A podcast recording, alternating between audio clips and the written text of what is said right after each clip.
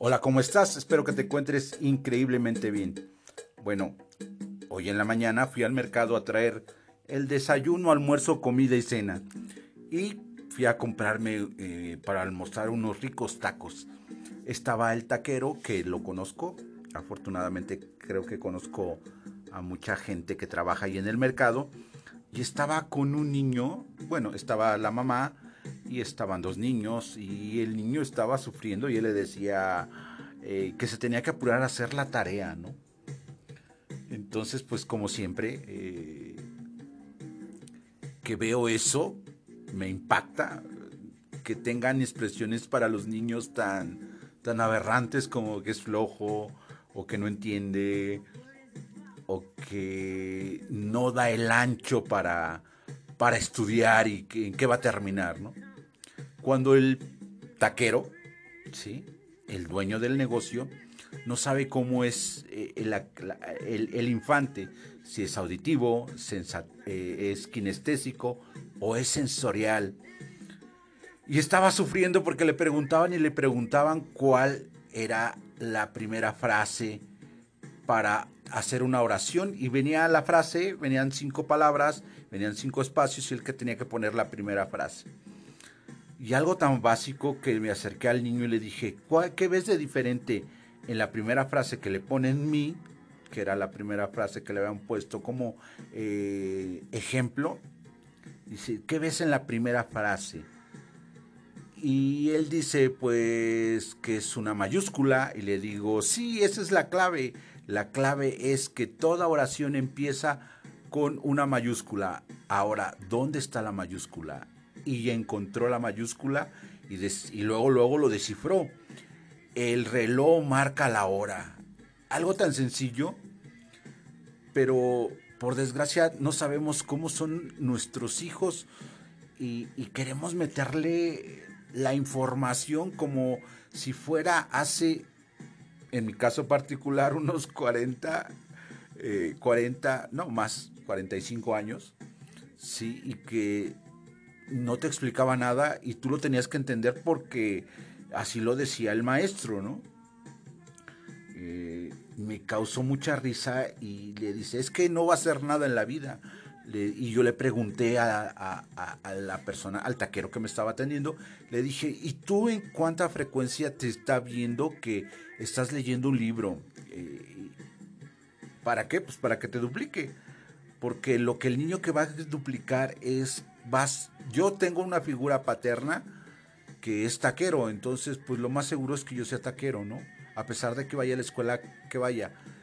Pero lo que me causó más eh, cortocircuito es lo que no han avanzado ni las escuelas, y menos los padres, para poder enseñarle algo tan básico y tan lógico. Yo le enseñé con lógica que cuál era la, la que, que veía en el ejemplo diferente a lo que tenía escrito abajo. Él me dijo, es una mayúscula. Y lo único que le dije, bueno, ahora puedes saber cuál es la primera letra. Las primeras letras de cada oración se escriben con mayúsculas y también los nombres y apellidos. Y al momento que vio él, él y vio la palabra él, lo entendió rápido y lo hizo rápido. Yo me tardé como unos tres, eh, bueno, me tardé un poquito más porque estaba teniendo más. Eh, pero el niño, eh, al, saber esta información, al usar su lógica, porque tiene una lógica increíble, este, todos los niños tienen una lógica increíble, eh, él pudo saber qué, cuál era la primera la palabra y además cuáles eran las palabras subsecuentes. Por favor, si tú tienes hijos, descubre qué son kinestésicos, sensoriales, auditivos, ¿sí? Y si los puedes mandar a una escuela Montessori es mucho, mucho mejor.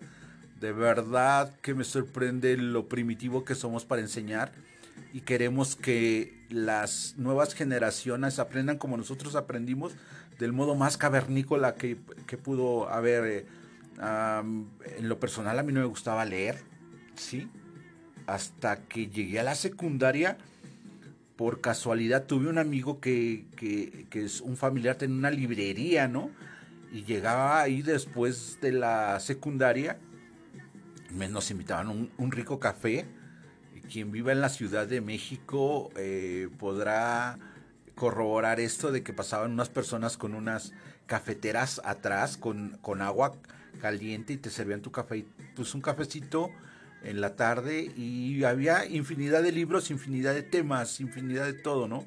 Entonces yo los veía que compraban libros, que venían libros y bueno, me quedaba ahí una, dos, tres horas y podía agarrar el libro que yo quisiera y podría leer el libro que yo quisiera. Eh, vea el primer capítulo que hablo del primer libro que a mí me cambió la vida, que es Piense y hágase rico. Es increíble ese libro, el poder que tiene, el poder que tiene para que tú obtengas el amor de tu vida, para que tú obtengas el negocio de tu vida, para que tú eh, puedas superarte y lo más importante, si tienes hijos, duplícalos, duplícalos. Si quieres que sea médico, pues llévalo a la consulta, a avisar pacientes. Eh, si eres arquitecto, a construir por ahí, que vea cómo se construye una barda, pero que te vea tú haciéndolo, ¿no?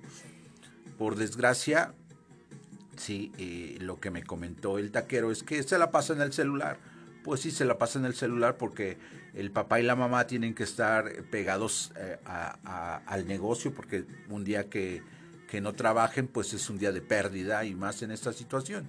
Pero también yo he hablado con el taquero de que hay otros modelos de negocio que puede implementar para que su taquería sea la mejor. Bueno, espero que te encuentres increíblemente bien y nos vemos en el próximo podcast. Aprender, crecer y cambiar que es lo principal en esta vida, y leer, leer mucho. Eh, mucha, mucha suerte. Buena tarde y no quería pasar eh, este de, comentarte esto que, hoy viví y que se me, me pareció eh, me hizo cortocircuito alguien que no le puede explicar a, su hijo cómo, cómo puede aprender.